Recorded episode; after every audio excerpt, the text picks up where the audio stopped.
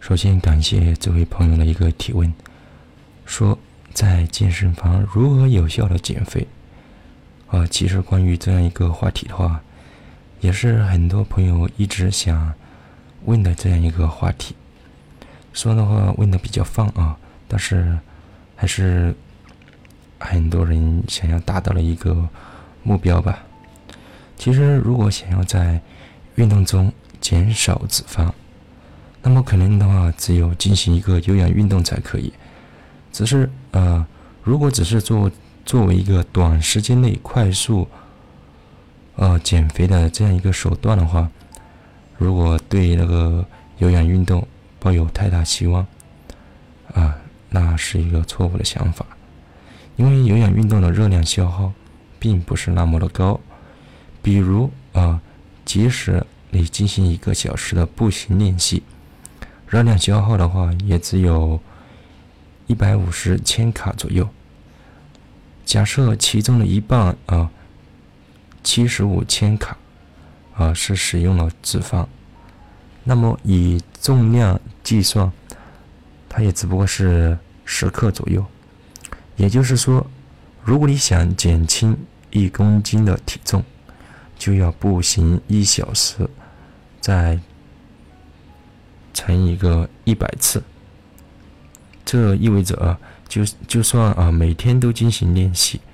减轻一公斤的体重啊，还是需要三个月左右的时间。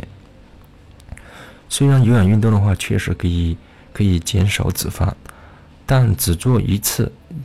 就能减掉全部脂肪啊，那是不可能的。其实呢，将有氧运动和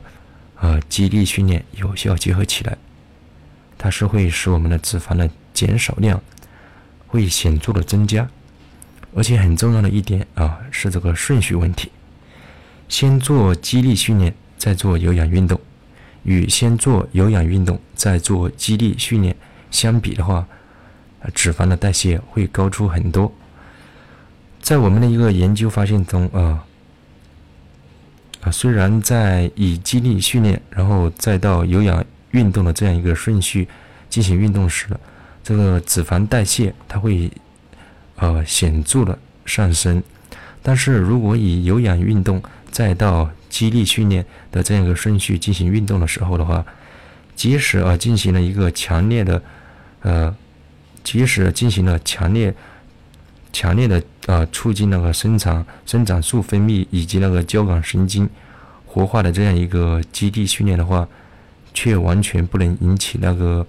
激素的分泌，而且也不能分解脂肪。在一个特意啊，在特意的一个进行那个激励训练后，如果不出现啊生长素分泌，就不会出现多少激励训练效果。而且的话，从生长素引起的这个脂肪分解这一点来说的话，也是觉得不利的。啊，顺便提一下，啊，在以减少脂肪为目的的一个呃激烈训练时，锻炼腿、胸、背等大的肌群的话，啊，会更加有效，因为肌肉越大，就越能促进呃激素分泌以及交感神经的一个活跃度，而脂肪的话，也能够得到更多的一个分解。由此可以推断啊，如果想要在健身房当中减少脂肪，首先进行一个肌力训练，锻炼大的肌肉，然后休息一会儿，再进行有氧运动，这样的顺序的话，效果会更有效一点。